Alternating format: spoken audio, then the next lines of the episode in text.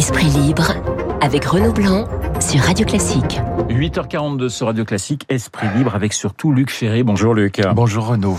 Qu'attendez-vous du discours d'Emmanuel Macron ce soir? Vous allez évidemment l'écouter. Est-ce qu'il y a quelque chose que vous attendez particulièrement du chef de l'État?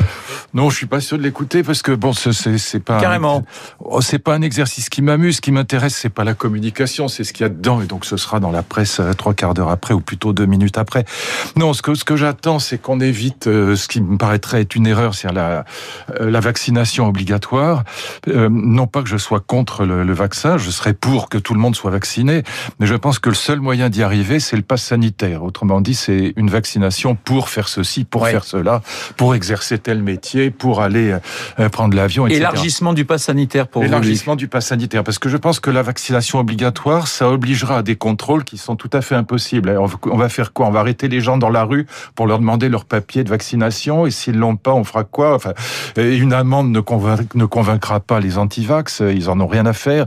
Et donc, je pense que c'est pas le bon biais. Voilà. En plus, il me semble que le, le pass sanitaire, donc une vaccination pour faire ceci, pour faire cela, pour aller ici, pour aller là, ça permettrait aussi, malgré tout, de respecter la liberté de ceux qui veulent à tout prix euh, rester chez eux et ne, ne voir personne. Il faut faire comprendre que la vaccination, c'est protéger soi, mais c'est aussi protéger les autres. Et par conséquent, il faut la rendre obligatoire, bien sûr, mais là où on est en contact avec les autres. Mais si on est tout seul dans son jardin, ben on peut, on peut, on a pas besoin de se faire vacciner. Guillaume Tabar, ce matin, dans, dans, son édito, disait que mettre le paquet sur la vaccination interdisait au pouvoir de mettre le paquet sur les réformes. Oui, bien sûr, oui. Euh, parce que c'est pas le sujet. Dire, je comprends absolument pas pourquoi Macron a lancé cette, euh, cette hypothèse d'une réforme des retraites. Ou bien il le fait, ou bien il le fait pas. Mais c'est pas une hypothèse, c'est lui le chef de l'État. Donc, euh, ou bien il prend la décision, ou bien il ne la prend pas. Mais il consulte en secret des gens, et puis il annonce qu'il va faire une réforme ou qu'il ne la fera pas. Mais, mais cette espèce d'atermoiement n'est pas bon. C'est, mauvais pour lui, c'est mauvais pour le pays, donc je ne comprends pas ça. Il est évident qu'aujourd'hui, euh, avec le variant Delta qui plus est, la grande question c'est la relance de l'économie, la relance de, de, l'activité d'une manière générale. Euh, c'est pas le moment de mettre des gens dans la rue. Tous les syndicats, y compris le Medef, sont contre une réforme des retraites aujourd'hui. Donc l'urgence, c'est la sortie de crise, aussi bien crise sanitaire que crise économique. Donc l'urgence, c'est la vaccination, Luc. Bien sûr, c'est la vaccination. C'est pour ça que je suis pour le pass sanitaire élargi. Je pense que c'est le meilleur moyen d'avoir un résultat positif pragmatique euh, en matière de vaccination. C'est c'est ce qui obligera le plus de gens à se vacciner et c'est ce qui c'est ce qui sera le plus pédagogique. Mais bon, je c'est c'est c'est mon opinion et comme disait Monsieur Prudhomme, je la partage. Alors évidemment, on se rapproche euh, de plus en plus de la présidentielle. Euh, ça bouge pas mal. Marc Bourreau parlait euh, d'Anne Hidalgo dans sa dans sa revue de presse, qui qui effectivement a trois mois pour essayer de, de, de convaincre. On va parler de la gauche dans un instant, mais on va parler plutôt de votre famille politique, euh, la droite, avec euh, cette idée d'une d'une primaire. Euh, bon, ça c'est le c'est la meilleure façon de, de, perdre pour vous, Luc. Oui, la je pense que c'est la pire catastrophe qu'on puisse organiser à droite. Malheureusement, ça apparaît être dans les tuyaux. Euh, contrairement à ce que disent beaucoup de gens, c'est la primaire qui a tué Fillon. C'est pas du tout le programme de Fillon qui l'a tué, c'est la primaire. Donc j'entends ça, des gens qui disent ah ben non, de toute façon Fillon avait perdu. Non, c'est la primaire qui l'a tué. Pourquoi? Parce qu'on le sait très bien c'est la haine qui s'est exprimée dans cette primaire qui a conduit notamment Bourgie à venger Sarkozy en, en montant de toutes pièces l'histoire des costumes. Et donc la haine qui s'est exprimée entre Sarkozy, Juppé et Fillon, parce que bon, il faut appeler les choses par leur nom, c'est quand même de la haine. Elle a, elle a tué, elle a tué les, les trois candidats.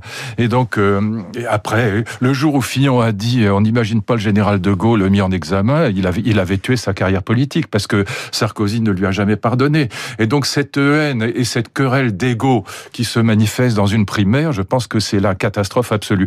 Donc je pense que Guillaume Pelletier est celui qui a été le plus raisonnable en disant voilà, il y a un candidat qui est capable de gagner et faisons une équipe autour de lui. Oui, bah vous imaginez bien que Valérie Pécresse ou euh, Laurent Vauquier, Michel Barnier, voire Bruno Retailleau ne partagent pas tout à fait. C'est pour ça que la droite va perdre. Sentiment. Bien sûr, c'est pour ça que la droite euh, va perdre assez probablement, sauf si d'ici le mois de septembre, le rapport de force est tellement évident que euh, ceux qui de toute façon sont perdants préféreront faire une équipe euh, plutôt que de faire perdre leur camp. Mais bon, euh, encore une fois, rien n'est gagné pour l'instant. Vous avez une préférence euh, claire pour pour Xavier Bertrand. Mais non, j'ai une préférence claire pour celui qui peut gagner, c'est tout. Bon, il se trouve que j'ai de l'amitié pour Xavier Bertrand, mais j'ai de l'amitié pour Barnier, j'ai de l'amitié pour Valérie Pécresse, c'est pas le problème. Et, et, les autres aussi. J'avais soutenu autrefois Laurent Wauquiez, qui est un type très intelligent. C'est pas ça. Je pense simplement que si la droite veut gagner, il faut qu'elle se rassemble en équipe derrière celui qui peut gagner. Pour l'instant, c'est évidemment Xavier Bertrand. Alors, est-ce que Pécresse, Bertrand et Wauquiez se détestent autant que Juppé, Sarkozy et, Fillon Pas tout à fait. Vous pensez mais, pour euh, les, gens de droite, il y a un petit Mais ça peut venir. Ça peut venir. ça peut venir très non, pas tout à fait, parce que là, il y avait des haines qui étaient très anciennes. Bon, mais je pense que, par exemple, entre Vauquier et Bertrand, c'est pas le grand amour. Euh, Valérie Pécresse est plus est, quelqu'un de plus calme. Et, bon, voilà, mais, mais, on va pas rentrer dans ces détails-là. Mais, mais la primaire, c'est une querelle d'ego avec des gens qui, malgré tout, ont quand même à peu près les mêmes valeurs et à peu près le même programme. Bon, sauf peut-être Bruno Retailleau qui est un petit peu à part, parce que lui a une, philosophie, a une théologie plus exactement, euh, qui, l'entraîne un, peu, un peu, un peu ailleurs. C'est son, parfaitement son droit, c'est pas une critique. Mais globalement, euh, plus on est proche euh, intellectuellement et moralement, plus on est en concurrence et par conséquent, plus on se dispute et plus on se déteste. Alors la primaire à droite, il y aura aussi une primaire chez les chez les écolos.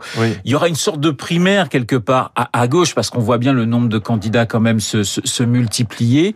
Tout ça, ça fait le, le, le jeu d'Emmanuel Macron et de Marine Le Pen? Oui, en partie. Enfin, à gauche, c'est pas très grave parce que de toute façon, ils ont perdu à partir du moment où, où Mélenchon a annoncé que quoi qu'il arrive, il ferait, il ferait bande à part. Et donc, à partir du moment où Mélenchon se détache des écologistes et, de, et du Parti socialiste, il est évident qu'il y a deux gauches. Hein, il y en a même trois maintenant. Il y a, il y a il y a la, la gauche radicale de Mélenchon et puis il y a la gauche démocratique du Parti socialiste, disons la gauche social-démocrate. Il n'y a pas d'alliance possible sur le plan intellectuel entre ces gens-là.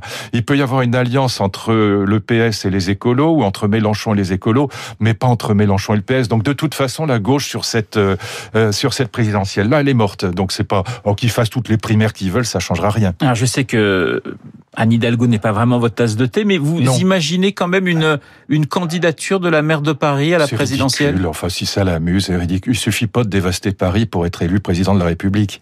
Bon, bah, le message est le message est, est très clair. On va prendre un peu de hauteur, euh, Luc, avec euh, avec euh, ce vol spatial réussi par Richard Branson. Ça vous fait rêver ou ça vous inquiète Pas du tout. Ça, ça m'ennuie profondément. Mais, vrai. mais parce que en fait, la ce, question, que je trouve un peu ridicule, c'est qu'ils sont à 100 km au-dessus. C'est Paris-Orléans.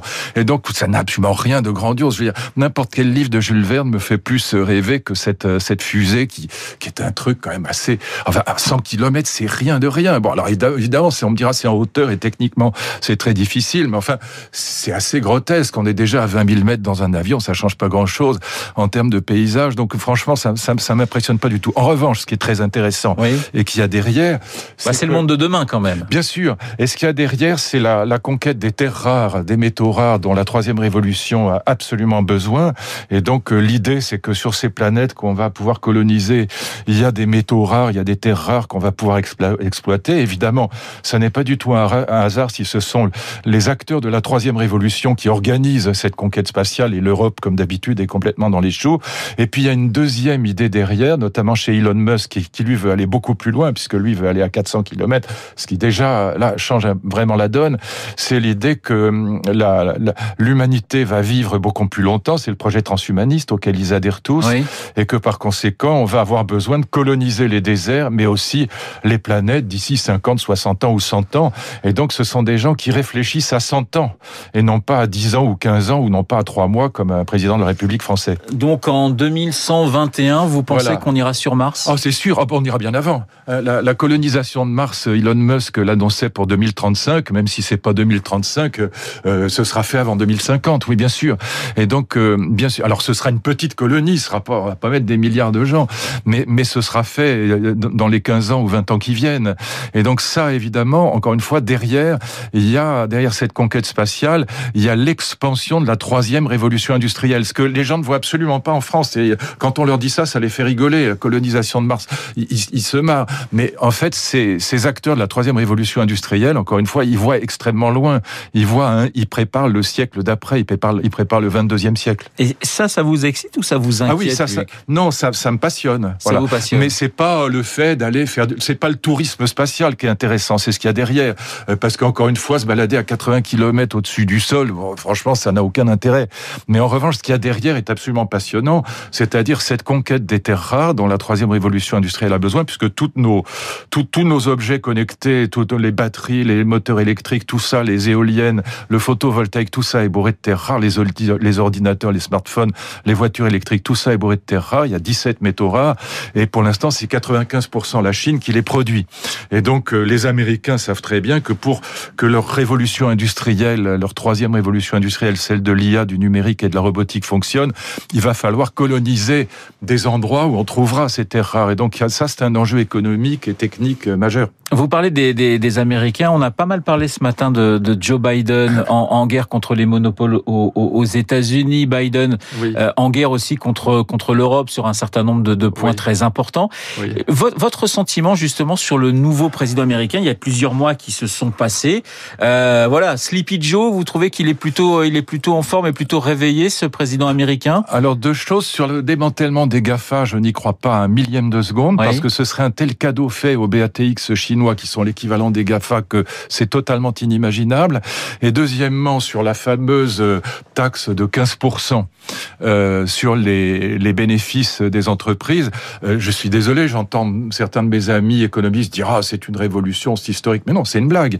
regardez ce qui se passe en Europe, c'est un enterrement, c'est pas un premier pas.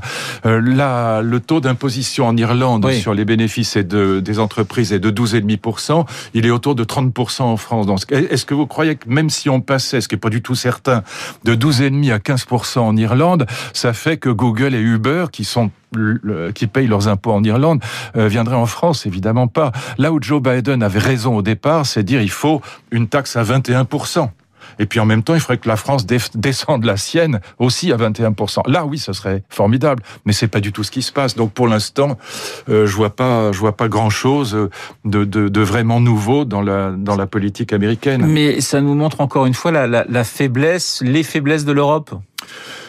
Oui, c'est très, enfin, c'est lié à quelque chose de très profond. C'est que quand on a fait euh, Maastricht, donc la unique, euh, il il, aurait pas fallu élargir à 27, 28 euh, euh, l'Union européenne. Il fallait au contraire euh, faire une Europe puissance à 10. Voilà, c'est ce pourquoi je plaide depuis des années. Giscard le disait déjà. Mon ami Christian Saint-Étienne a fait un très beau livre là-dessus. Il faudrait qu'on ait une harmonisation fiscale, une harmonisation sociale, ce qui est pas du tout le cas. Je viens de citer les chiffres pour l'Irlande et la France, on, fait se tire la bourre sur le plan fiscal.